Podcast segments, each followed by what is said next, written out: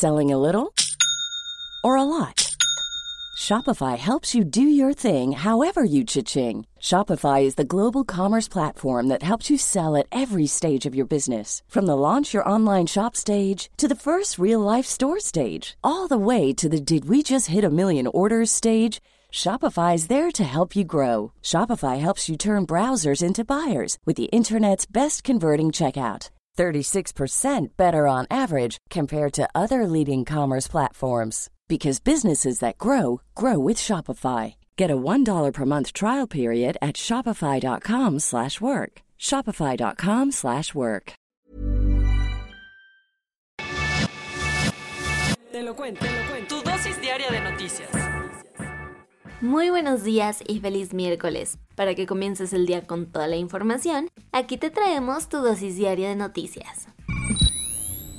El ejército ruso destruyó el último puente que conectaba Severodonetsk con el resto del territorio controlado por Ucrania. El alcalde de la ciudad confirmó que los tres puentes que los conectaban con la localidad hermana de Lysychansk habían sido destruidos. Con ello, los rusos han cortado el suministro de recursos y así las esperanzas de quienes siguen entre los escombros defendiéndose. Tal es el caso de las familias atrapadas en una planta química y de aquellos otros de quienes se sabe poco sobre su estado. Con esta victoria, las fuerzas rusas lograron obtener el control de entre el 80% y 90% del Donbass, que representa casi una décima parte de todo el territorio ucraniano y que además es una región industrial y de suma importancia para Kiev. Por esta razón, 40 líderes de Occidente se reunirán esta semana en Bruselas con el fin de determinar qué armas enviarán a sus aliados hombres armados sembraron el terror en varios puntos del país. Empecemos por Chiapas, donde cerca de 100 hombres armados llegaron desde las 10 de la mañana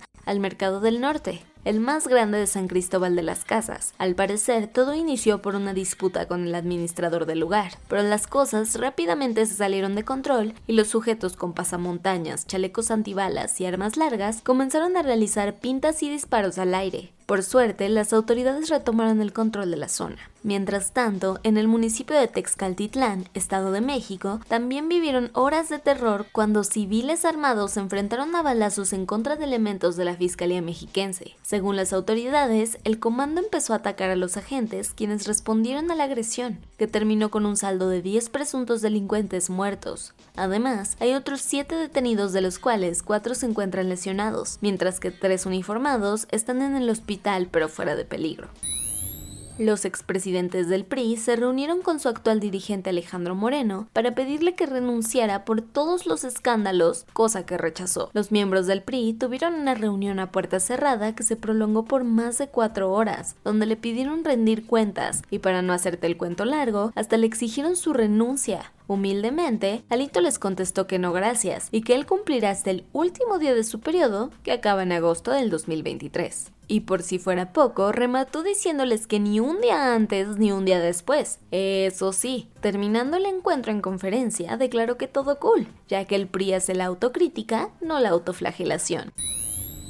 Vámonos a los cuentos cortos. Después de una larga espera, la Secretaría de Salud dio el banderazo de salida para la vacunación contra COVID-19 destinada a menores de entre 5 y 11 años. Así lo anunció el subse de Prevención y Promoción de la Salud, Hugo López Gatel, quien además contó el chisme de que el gobierno mexicano se hizo de unas 8 millones de dosis de Pfizer, que se aplicarán por municipios. El registro se abrirá este jueves en el portal mivacuna.salud.gov.mx. Panamá y Chile fue a Jesús Rodríguez y Alicia Barcena, respectivamente. Así lo informó el secretario de Relaciones Exteriores, Marcelo Ebrard, que recibió el beneplácito de ambos países latinoamericanos para que ambas sean las principales representantes de la Cancillería mexicana por allá. Un fallo judicial evitó que siete refugiados fueran deportados por Reino Unido hacia Ruanda, estropeando el primer intento de la nueva política antimigrantes del primer ministro Boris Johnson. Como recordarás, el gobierno británico defiende a capa y espada su proyecto antiderechos que expulsa a las personas refugiadas que llegan a su territorio por el Canal de la Mancha de manera ilegal, y esta vez se quedaron con las ganas.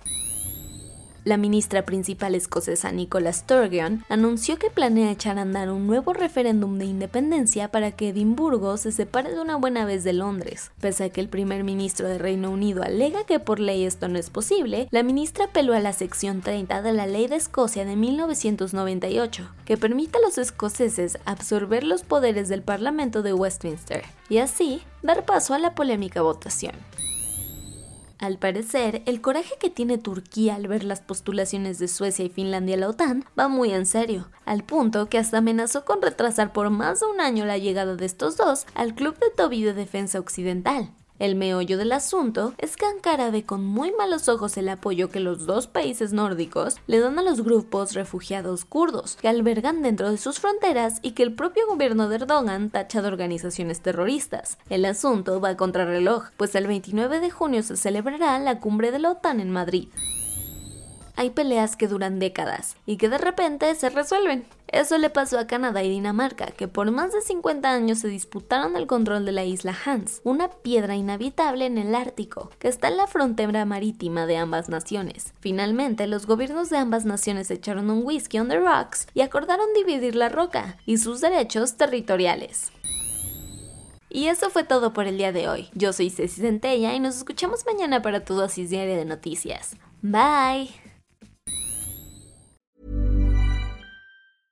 Hey, folks, I'm Mark Marin from the WTF Podcast, and this episode is brought to you by Kleenex Ultra Soft Tissues your ally to help tackle your allergy symptoms this season. I love the change of seasons, but nobody loves pollen and all those other things floating in the air that make you sneeze during this nice weather. Kleenex Ultra Soft tissues are hypoallergenic and allergist approved. So fight back against watery eyes and runny noses without worrying about irritating your skin. For this allergy season, grab Kleenex and face allergies head on.